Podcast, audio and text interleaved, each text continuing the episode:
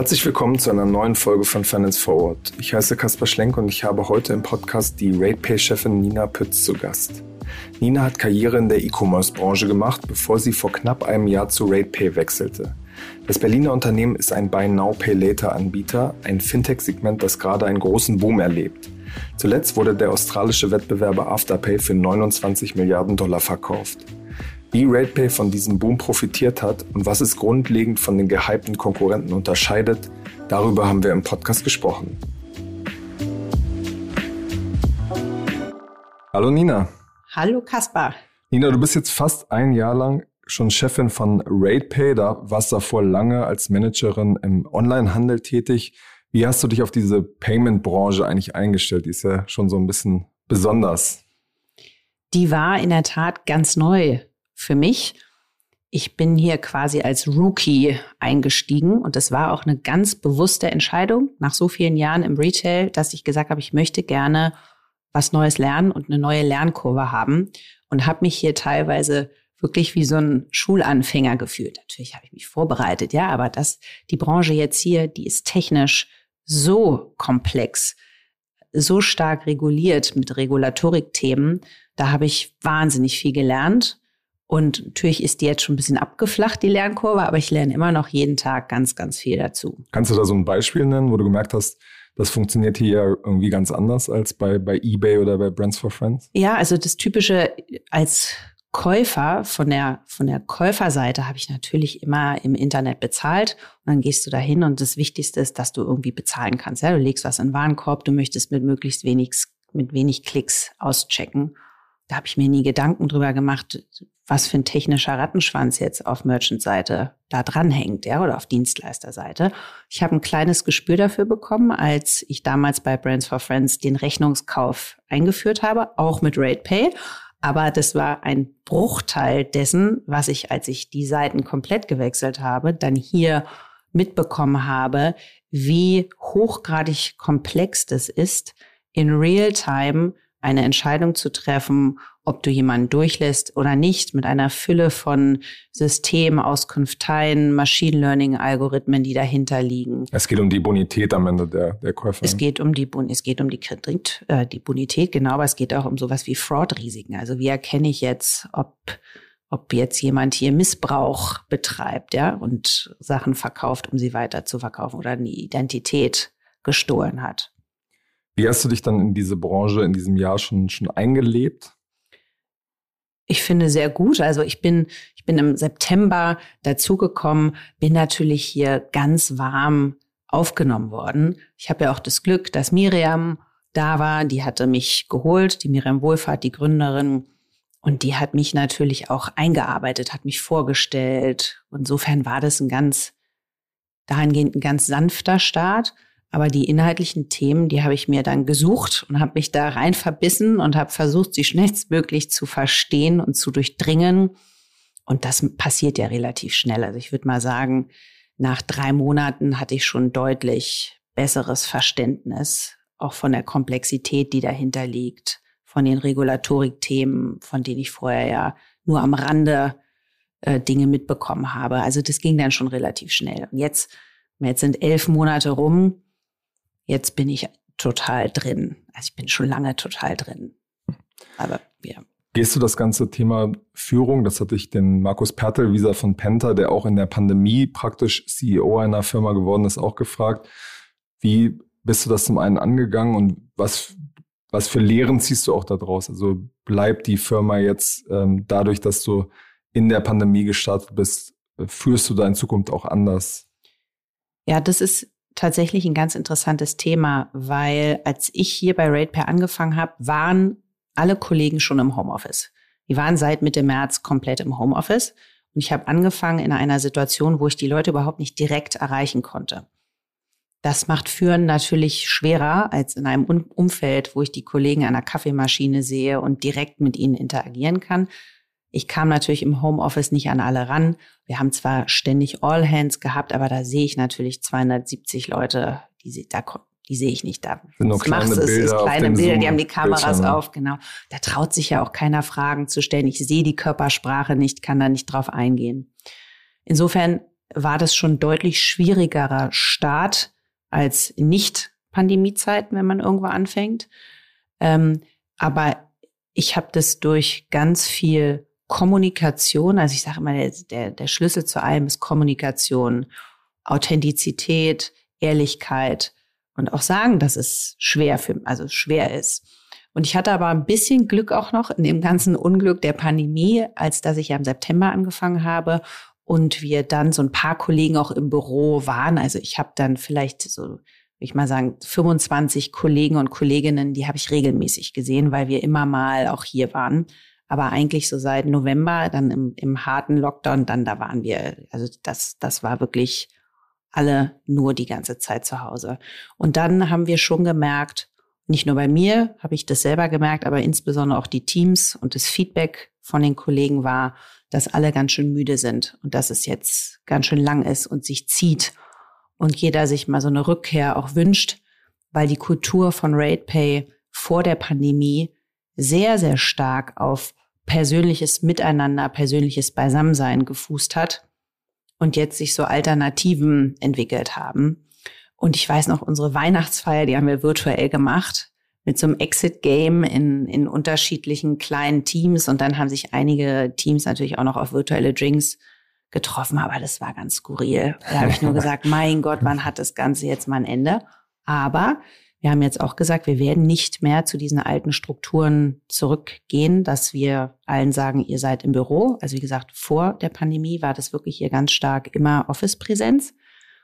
Wir haben jetzt gesagt, dass wir niemanden zwingen werden, ins Büro zurückzukommen. Wir werden die Kollegen einladen. Wir machen jetzt demnächst einen Testmonat, wo wir sagen, wir laden euch alle ein wir bauen das Büro um. Es gibt dann stille Arbeitsflächen, Flächen für gemeinsames Socializing, gemeinsames Beisammensein, Telefonierräume, Meetingräume. Und dann gucken wir mal, wie das anläuft. Aber meine Schätzung ist, zukünftig, auch nach der Pandemie, haben wir maximal 50 Prozent Office-Präsenz. Maximal. Ich schätze sogar ein bisschen weniger. Ich glaube, so ein großes Thema ist ja, dass man überlegt, sozusagen für kreative Phasen oder so trifft man sich wieder. Aber dann kann man das die Bürofläche ja zum Beispiel nicht verkleinern, weil man ja eigentlich genau diesen Raum auch braucht, wenn dann alle an einem Tag da sind, um sich auszutauschen. Ja, wobei das kannst du ja noch lösen, indem du dann was mietest. Wenn du sagst, du willst jetzt mal ein All Hands, wo alle kommen sollen, dann mietest du dir einen Raum. In unserem Fall ist jetzt tatsächlich so, wir bauen jetzt hier ein bisschen um und gucken mal, wie das läuft. Ich glaube aber, dass wir zukünftig nur noch 50 Prozent der Kapazität brauchen. Und auch hier, unser Mietvertrag läuft ja nicht ewig mehr. Und dann werden wir zu gegebener Zeit entscheiden, ob wir dann hier bleiben wollen oder ob wir uns office-mäßig insofern verändern, als dass wir das, dass wir was Hochmodernes haben, was dann diesen neuen Anforderungen, die es ja jetzt echt an Büros braucht, sind komplett andere Anforderungen als früher, dass wir die dann haben und gleich einkaufen. Hast du da schon mal die, die Büromietpreise in Berlin oh Gott, dir ja. angeguckt? Ob das jetzt, ist das ein bisschen runtergegangen? Also da gab es ja verschiedene Signale jetzt mal. Ja, also ich war vor der Pandemie massiv auf Bürosuche und war schockiert, wie unglaublich teuer das kam. Also ich, ich kam ja von meinem vorherigen Unternehmen wirklich von so einem Preis unter 20 Euro noch, den Quadratmeter. Und ich habe mir dann Locations angeguckt, die fingen dann so bei 36 Euro den Quadratmeter an. Die waren aber auch nett und schön. Und jetzt ist es ein bisschen runtergegangen, ein bisschen. Und wir werden sehen. Ja, also mittlerweile ist, glaube ich, Bewegung im Gewerbemarkt und den werde ich dann nutzen, wenn es zu weit ist. Sehr gut. Ihr bietet ja über RatePay einen Rechnungs- und Ratenkauf für Online-Händler an. Also Otto gehört zum Beispiel zu euren großen Partnern. Wie sehr habt ihr in diesen vergangenen 18 Monaten von diesem unglaublichen E-Commerce-Boom profitiert? Vielleicht kannst du es so ein bisschen anfassbar machen. Ja, also, wir haben tatsächlich massiv von diesem Online-Boom auch profitiert. Und zwar sind wir zum einen natürlich massiv gewachsen über unsere bestehenden Kunden, wie zum Beispiel Otto, der Otto-Marktplatz. Wir sind aber auch im Neugeschäft gewachsen.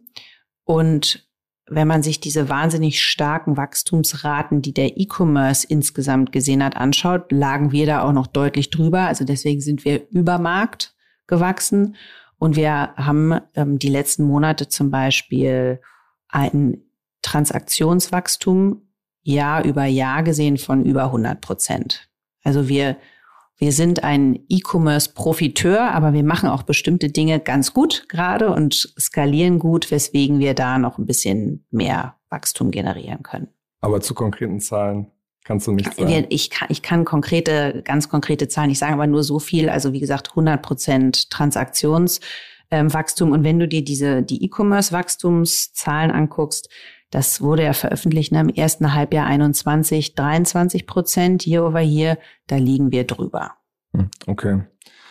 Im Bundesanzeiger sieht man ja, dass ihr 2019 einen Umsatz von äh, 43 Millionen Euro erzielt habt. Der war schon äh, profitabel und für das Jahr 2020 hieß es da, ähm, dass ihr im zweistelligen Prozentbereich ähm, ein, ein Wachstum erwartet.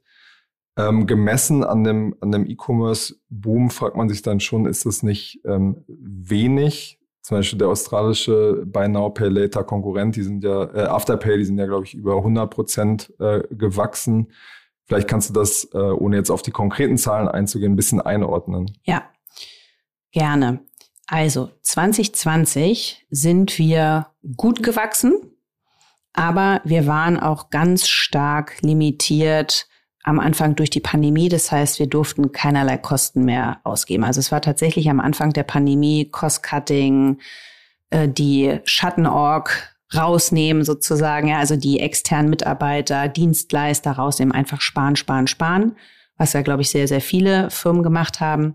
Zur Einordnung muss man auch sagen, wir waren damals ja auch private equity owned. Ja, also als Teil der Netzgruppe, die ja Bain, Ad, also Bain Capital, Advent International und Herman Friedman gehörte zu dem Zeitpunkt, achtet ein PE ja ganz stark auf Bottomline. Also meisten PEs steuern ja nach dem sogenannten EBITDA.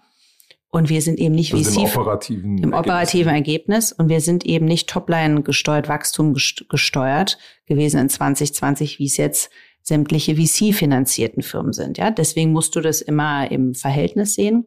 Also da sind wir gut gewachsen.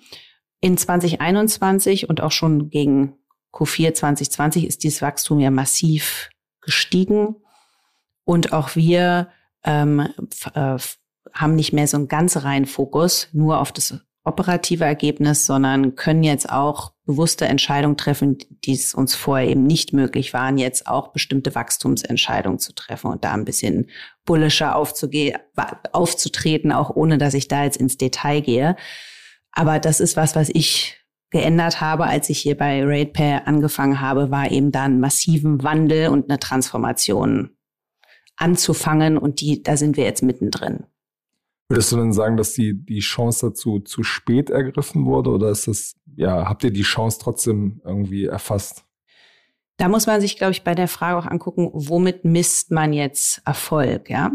Ist der Erfolg eine bestimmte Bewertung, Unicorn-Bewertung, Milliarden von XY, ähm, ohne operatives Ergebnis sich anzuschauen? Da muss man sagen, natürlich hat sich RatePay was so eine Bewertung angeht und so ein wahnsinnig starkes Topline-Wachstum nicht so entwickelt, wie sich zum Beispiel ein Klarna entwickelt hat. Aber wir haben ja auch eine ganz andere Ownership, eine ganz andere Zielsetzung gehabt damals. Es war einfach nicht der Fokus. Und wir waren eigentlich die einzigen, die immer positives operatives Ergebnis abgeliefert haben. Das muss man sich auch mal vorstellen. Also eigentlich Alleinstellungsmerkmal. So. Und wenn jetzt, wenn der Erfolg jetzt daran bemessen wird, wie viel Gewinn mache ich jetzt unterm Strich? Da ist RatePay wahnsinnig erfolgreich gewesen. Ne? Du musst immer gucken, woran, woran bemisst du das? Wenn man jetzt zum Beispiel Erfolg daran misst, wer wird langfristig eine große eigenständige Firma bleiben. Darum, darum geht es ja am Ende, die dann irgendwann auch profitabel ist, aber trotzdem groß und eigenständig sein wird in der Zukunft. Ja, und wir sind ja insofern, wir sind eine Tochterfirma ja. eines riesengroßen Payment-Konzerns. Der ist ja noch größer geworden durch den Merger von Netz und Nexi. Insofern kannst du sagen, wir sind ja auch nicht ganz eigenständig, sondern wir sind Teil eines riesengroßen Konglomerats, auch wenn wir in diesem Rahmen eigenständig agieren können. Aber da ist es die Feinheit bei RatePay einfach, wir sind, und das ist auch bewusst, wir sind ein reiner Spieler in der Dachregion. Also wir sind ja nicht ein globaler Player, RatePay. RatePay ist ein, kann man fast sagen, ein mittelständischer Player, der fokussiert ist auf die Dachregion. Da muss man sagen, da sind wir aber auch richtig gut.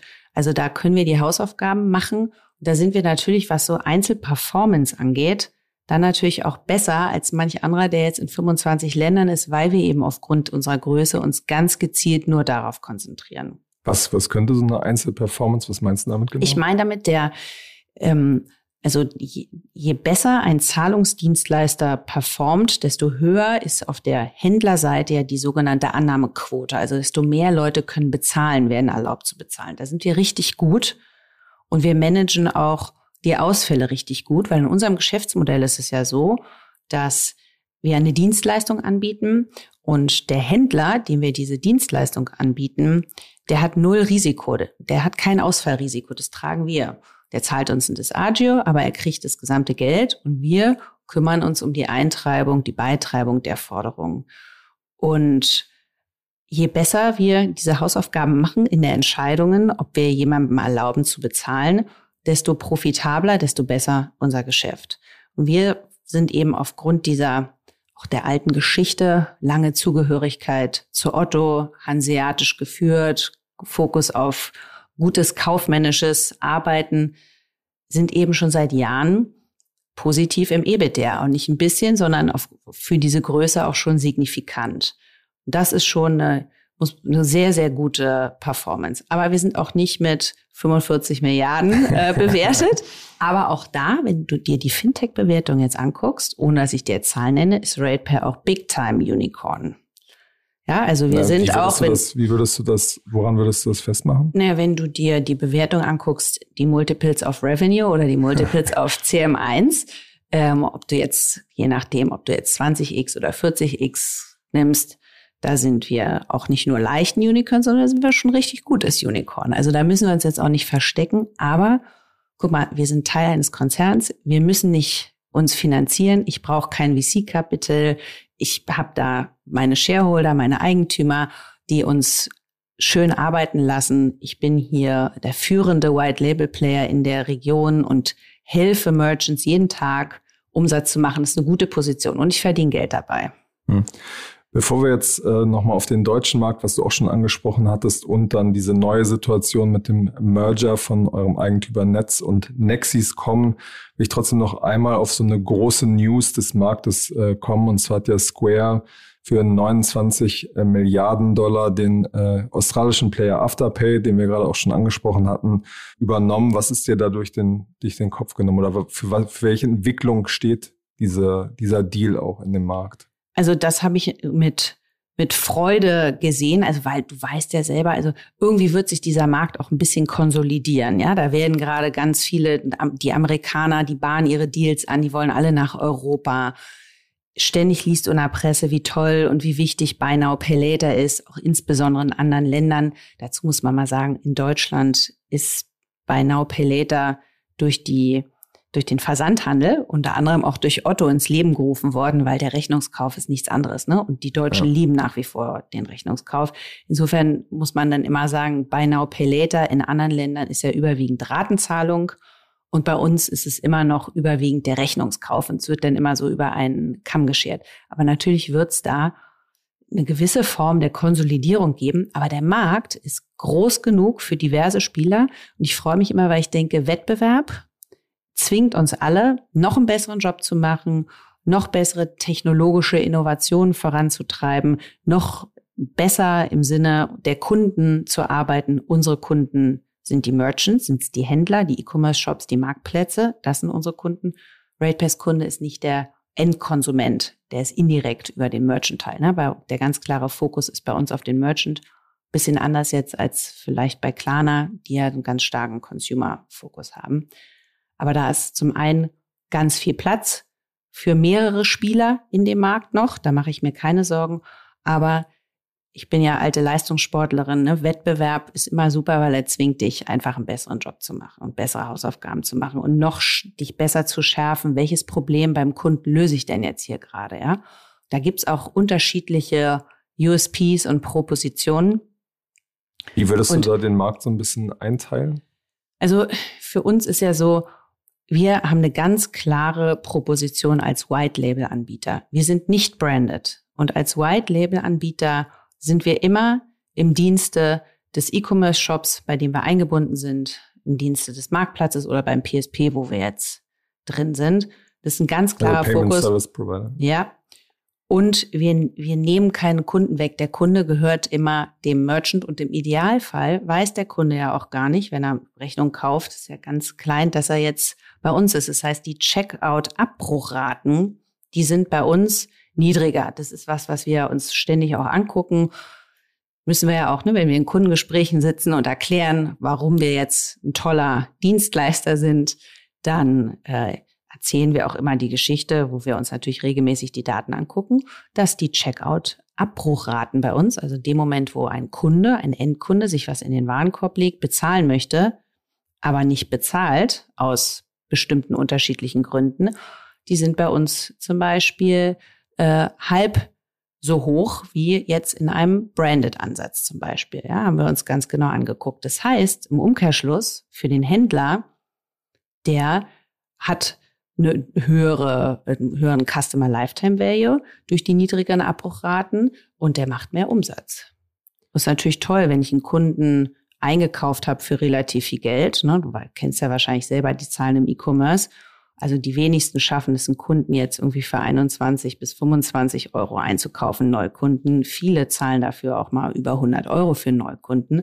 Ist natürlich toll, wenn der jetzt Produkte im Warenkorb hat und die dann auch bezahlen kann und nicht abbricht, weil er mit seiner Zahlung nicht durchgeht, weil zum Beispiel als Neukunde er, der Warenkorb zu hoch ist, um jetzt mit der Kreditkarte durchzukommen oder er woanders mit der Rechnung nicht durchkommt oder hat vielleicht kein PayPal-Konto oder so, ne? Gibt es genügend Fälle.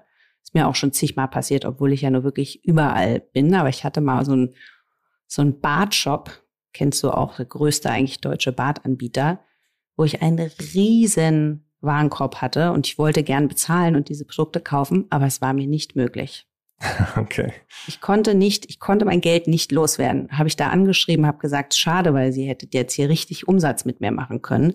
Ich habe aber keine Lust, das jetzt in lauter Einzelprodukte zu splitten, weil ich dann jedes Mal Vermögen Versandkosten zahle, ob es nicht eine Möglichkeit für mich gibt, dass wir das machen können. Haben sie nicht geschafft. Aber was war da das Problem?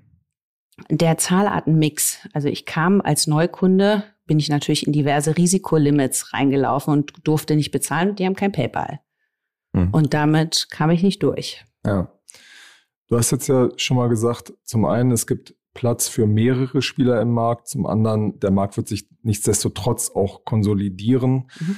Ähm, es gab vor ein paar Wochen, das war so eine, so eine Grafik äh, viral gegangen, wo man bei einem E-Commerce-Händler sah man, glaube ich, so 20 Bezahlarten äh, von Alipay bis, ähm, keine Ahnung, äh, Afterpay, Klarna, PayPal, Mastercard, Visa und so weiter da stellt sich ja schon ein bisschen die Frage, wo entwickelt sich das hin? Weil sozusagen am Ende kann es immer nur einer abwickeln. Also wie würdest du sagen, entwickelt sich da der Markt?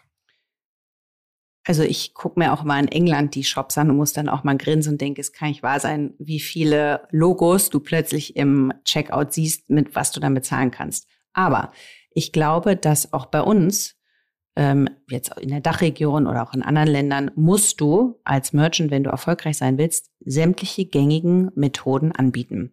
Das heißt, das, womit der Kunde bezahlen will, musst du im Checkout angebunden haben, sonst kaufen die Leute nicht. Und bei uns ist es klassischerweise PayPal, das ist der Kauf auf Rechnung, das ist die Kreditkarte, das ist die Lastschrift, die Vorkasse und dann seit jetzt stark im Aufwind kommen der Ratenkauf. Das musst du haben. Wenn du das nicht hast, ich meine, der Deutsche liebt die Kauf auf Rechnung, hat immer noch über 30 Prozent Anteil. Wenn du das nicht hast, verlierst du eben bestimmte Kundengruppen. Und da glaube ich, dass es auch durchaus Spielraum für ein paar Player gibt. Also als Beispiel kannst du aus meiner Sicht immer ein Branded Checkout, könntest du ruhig neben White Label Checkout laufen lassen, weil unser Checkout zum Beispiel ist ja im Look und viel. Also wenn man über RatePay bezahlt, ist das da steht ja kein RatePay-Logo, da steht Rechnungskauf. Aber was ist dann so, die Differenzierung? Also der Kunde und, sieht dann beides und denkt na, so, okay, und, was ja, jetzt? Und ne, der denkt nicht, was jetzt, sondern dann gibt's unterschiedliche Kundengruppen, für die eine Zahlart relevanter ist als die andere. Manche kaufen über PayPal, manche sagen, Klarna nutze ich jetzt schon, kaufe ich nur Klarna. Andere sagen, Klarna, was ist denn das? Habe ich noch nie was von gehört. Rechnungskauf, super, das nehme ich. So, und so hast du ganz viel Potenzial nach wie vor. Und du musst auch bedenken, Kaspar, da haben wir noch nicht drüber gesprochen, wenn du dir die Liste der größten E-Commerce-Shops anguckst, ist ja noch massiv Luft für Wachstum nach oben, weil ja nur 50 Prozent das Thema Payments bislang outgesourced haben. Die anderen 50 Prozent kümmern sich selber drum. Manche gut, manche weniger gut, manche nicht gut, ja, oder haben es halt gar nicht, denen gehen dann halt die Umsätze flöten. Da ist also auch noch massiv Wachstumspotenzial in den nächsten Jahren, insbesondere jetzt dadurch, dass wir pandemiebedingt natürlich die E-Commerce-Entwicklung drei bis fünf Jahre jetzt vorgezogen haben, schneller geworden sind. Ja, wir sind jetzt einfach früher. Die Entwicklung sonst in Deutschland hätte vielleicht noch fünf Jahre gedauert, bis wir jetzt auf diese Werte kommen. So, insofern ist da noch massiv Raum. Im Trading zum Beispiel sieht man jetzt ja aktuell, dass äh, diese Corona-Euphorie so ein bisschen abgenommen hat und die Leute jetzt nicht mehr so viel handeln wie Anfang des Jahres, wieder ein bisschen, keine Ahnung, rausgehen, äh, nicht ständig irgendwie in ihrer Trading-App rumhängen. Merkt man das im E-Commerce auch schon oder geht's da, geht's da jetzt ähm, genauso weiter? Ich habe gedacht, jetzt merken wir das. Also ich habe ich mal gucken, was jetzt kommt. Aber es ist ja so, guck dir auch die ersten Firmen an, die berichtet haben. Genau, Zalando, About You zum Beispiel haben Ergebnisse. Genau, die haben berichtet. Und die, das ist geblieben. Also die, dieses Wachstum im E-Commerce ist geblieben und eine interessante Veränderung ist die, dass Güter des täglichen Gebrauchs, wo man gedacht hätte vielleicht, dass wenn die Läden ein bisschen offen haben, dass es sich wieder ein bisschen zurück verlagert, das Pendel wieder ein bisschen zurück ausschlägt in die andere Richtung, dass es nicht kommt.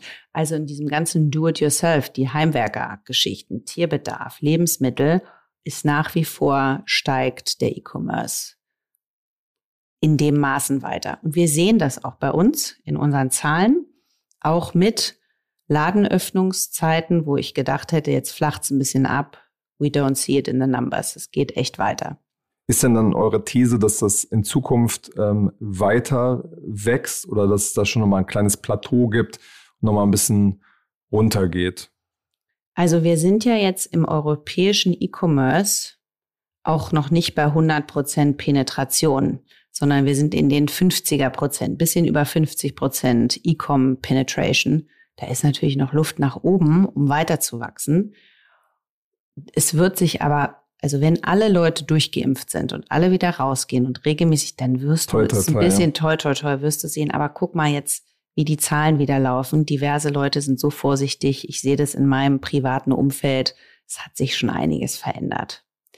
Ich war jetzt zwar gerade in Spanien im Urlaub, da hat man das Gefühl, die Pandemie jetzt nie gegeben. Also in wo ich dachte, Berliner Wahnsinn, Kneipen hat man auch das Gefühl. Wahrscheinlich auch. Aber ähm, das, wenn das tatsächlich mal so ist und wir diese Pandemie eines Tages wirklich mal hinter uns lassen, da fließt aber noch viel Wasser die Spree runter und der Winter wird hart. Das wird wieder, insofern wird dieses E-Commerce-Wachstum jetzt erstmal so weitergehen. Und ähm, wie stellt ihr euch dann praktisch auf die, die Zeit danach an? Also wo sind eure weiteren Wachstumskanäle, um quasi das Wachstum aufrechtzuerhalten? Also über unseren Zahlartenmix haben wir ja schon gesprochen. Zum einen werden wir wachsen über Neukunden, weil, habe ich dir ja gesagt, 50 Prozent der deutschen E-Commerce-Shops haben das Thema Payment noch nicht outgesourced oder machen selber in einer nicht optimalen Form für sie. Darüber können wir wachsen. Wir werden über bestehende Kunden weiter wachsen, die eben mit über dieses E-Commerce-Wachstum wachsen und von ihrem eigenen E-Commerce profitieren. Als Zahlungsanbieter wachsen wir darüber auch. Und wir sehen für uns auch eine Veränderung, dass der Ratenkauf immer populärer wird. Auch nicht verwunderlich in Zeiten wie diesen, dass du bestimmte Produkte nicht einmal bezahlst, sondern dir das in unterschiedliche Raten aufteilst, über unterschiedliche Laufzeiten. Das ist ein Wachstumsfeld. Und dann gibt's natürlich die anderen Themen. Wir sprechen jetzt nur über E-Commerce, aber was ist mit dem Point of Sale? Also sozusagen den Kassen, wo die Leute dann tatsächlich an, einkaufen. Im Laden, wie man da bezahlt. Das wird ein Wachstumsfeld von uns sein und natürlich für eine Firma wie RatePay die Internationalisierung, weil wir sind Stand jetzt nur in der Dachregion, bisschen Niederlanden. Das ist, äh, da ist für uns auch noch viel Potenzial. Und dann äh, gibt es noch weitere schöne Entwicklungen, die wir uns alle gerade angucken. Aber so die nächsten ist naheliegend. Ne? Irgendwann geht's weiter vom E-Commerce. Glaubst du, dass das sich durchsetzen wird, dass man, wenn man jetzt irgendwie zum Mediamarkt geht, an der Kasse, keine Ahnung, ein Flatscreen kauft, dass die Leute dann sagen, ja, willst du das nicht in drei äh, Raten zahlen, dass man dann das darüber auch vertrieben wird. Ja, glaube ich, für bestimmte Warengruppen. Glaube ich nicht für dann alle. Zum Beispiel Electronics. Zum ja gro teure große Anschaffungen, ähm, die du vielleicht, wenn auch irgendwas kaputt geht, dass es jetzt gerade nicht passt und dass du es deshalb in so eine Rate splittest. Also das können große Haushaltswaren, die typischen weißen Waren sehe ich da, aber auch Möbel, dein Sofa, deine Schrankwand, dein neues großes Bett, solche Dinge kann ich mir sehr gut vorstellen. Nicht die Kleidungsstücke. Aber wir sehen auch zum Beispiel bei uns Spielzeug in der Weihnachtszeit wird deutlich häufiger als häufiger, als du vielleicht denken würdest, auch in Ratenzahlungen bezahlt. Okay. Auch das gibt es, wo man meinen möchte, der Warenkorb an sich ist jetzt nicht ganz so groß, aber auch da passiert das und der, die Tendenz ist steigend. Hm. Lass uns zum Schluss nochmal über den äh, Merger sprechen. Und zwar ist ja euer Eigentümer Netz äh, mit äh, dem italienischen Anbieter Nexi zusammengegangen. Ähm, was, was für konkrete Konsequenzen hat das für euch? Erstmal nicht viele, außer dass sich so ein bisschen meine Governance-Struktur ein bisschen ändert. Also mit wem ich jetzt regelmäßig auch spreche, ist jetzt halt nicht der, der Netz-CEO, sondern jetzt gibt's halt auch Nexi-CEO, mit dem ich dann mit dem ich über RatePay spreche. Aber wir waren vorher schon weitestgehend autark und unabhängig in der Netzgruppe und so wird es auch bei Nexi für uns bleiben. Aber es gibt natürlich ein paar Synergien, die ich mir persönlich erhoffe und die naheliegendsten sind natürlich auch im Bereich Vertrieb, weil Nexi ist einfach, der Nexi-Konzern ist wirklich riesen europäischer Payment Champion in fast 30 Ländern vertreten. Da haben wir natürlich positive Synergieeffekte, die wir nutzen können, um zum einen international zu wachsen, aber eben auch neue Kunden zu generieren. Aber ich werde weiterhin mit RatePay äh, weitestgehend autark bleiben, wie es auch vorher war. Also als Beispiel für dich, wir haben sowas wie unsere HR- oder IT-Systeme, die sind nicht voll integriert, überhaupt nicht, sondern ich bin wirklich eigenständig hier mit der Firma und kann alleine entsch entscheiden und hänge jetzt nicht von irgendwelchen Roadmaps vom Großkonzern ab. Wie schnell kommt diese Internationalisierung? Ist das eher eine Frage von Monaten oder Jahren oder wie kann man sich das vorstellen? Das wird noch eine Weile dauern. okay. Das wird noch eine Weile dauern. Auch hier haben wir, wir haben einfach in unserer Region ist noch ganz viel Potenzial. Und das ist auch was, was ich gelernt habe ich habe ja jetzt hier auch nicht unlimitierte Ressourcen, auf die ich zurückgreifen kann, sondern für uns ist Fokus, Fokus, Fokus. Und obgleich ich eine Liste von 40 Sachen habe, die ich am liebsten gestern umgesetzt hätte, kann ich leider nicht alles machen, sondern es ist ganz klar, müssen wir entscheiden und einen Schritt nach dem anderen.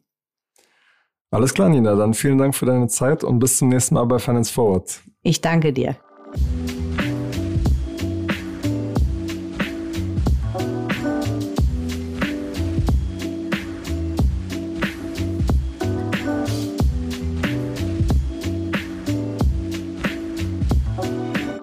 Dieser Podcast wird produziert von Podstars